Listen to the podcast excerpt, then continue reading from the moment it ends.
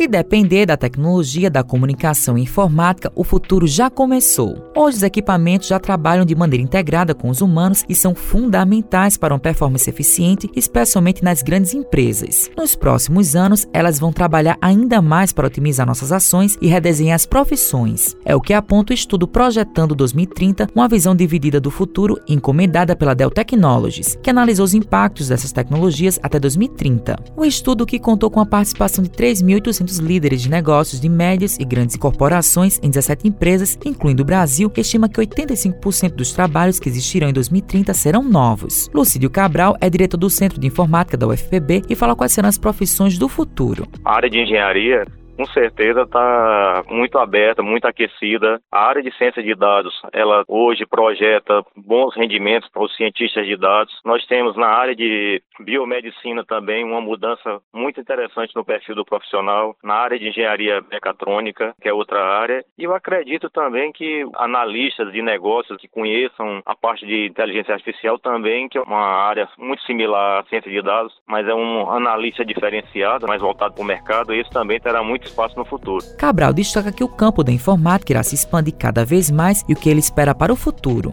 Porque a tecnologia ela passou a trazer muito mais qualidade de vida, apesar dos riscos que essa invasão de privacidade ela traz. Só para exemplificar, imagine uma casa inteligente, que é a realidade que está nos bares, hoje nos lares das famílias que possuem mais posses, mas que está chegando de forma muito rápida a todos os lares. Quem tem um smartphone hoje, de alguma maneira, tem a sua casa interligada a diversos serviços serviços do governo eletrônico, você acessa sua carteira de motorista digital, você acessa o cartão de vacina de forma digital, acessa os serviços de marcação de consulta, de Detran e muito mais de forma digital. E você se conecta aos diversos equipamentos em sua casa. Mas a tecnologia é um caminho sem volta. A gente, na verdade, tem que se adaptar a ela, não há como rechaçar, sabe? É incorporar o lado bom e trabalhar as questões éticas envolvidas na questão do acesso aos dados. Do ponto de vista de uso das tecnologias, eu acho que o conhecimento, o ganho da utilização, a expertise, ela vai vir de uma forma mais ou menos natural, porque todas as empresas, porque há uma grande carência de profissionais, então isso tem gerado um número muito grande de cursos, de oportunidades de formação. O que eu vejo de, de desafios é a clarividência, sabe, a percepção do risco que a tecnologia também traz com ela. Giovana Cristine é estudante de Relações Públicas pelo UFPB, tem 22 anos e trabalha com marketing digital e endomarketing. E ela fala o que espera dessa profissão.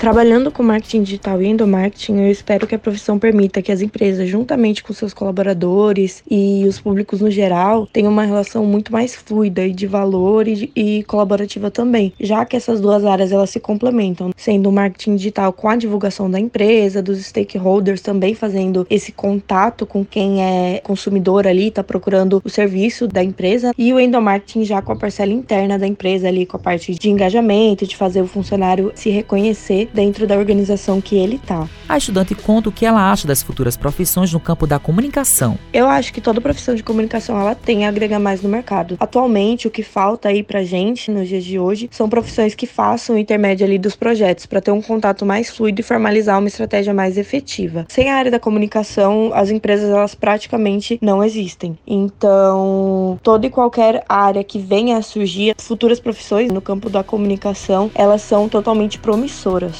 Odon Andrade Henriques cursa a rede de computadores no IFPB Campus 1 de João Pessoa e fala se a área dele irá se ampliar. É inevitável. Hoje em dia a tecnologia virou uma extensão humana. Hoje dependemos muito da área da tecnologia, tanto para nosso trabalho, estudo e lazer. É enorme a gama de possibilidades que ela nos dá. Hoje em dia temos a capacidade de andar com membros mecânicos, escrever e outras coisas. Tudo é movido pela tecnologia.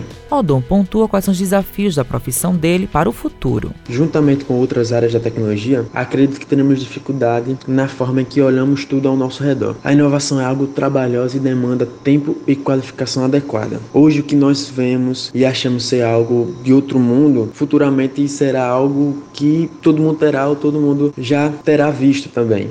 A inovação é algo sempre desafiadora e que na área da tecnologia não tem validade. Com os trabalhos técnicos de Ana Clara Cordeiro, produção de Andresa Rodrigues, gerente de jornalismo Marcos Tomás, Matheus Silomar para a Rádio Tabajaro, da EPC, Empresa Paraibana de Comunicação.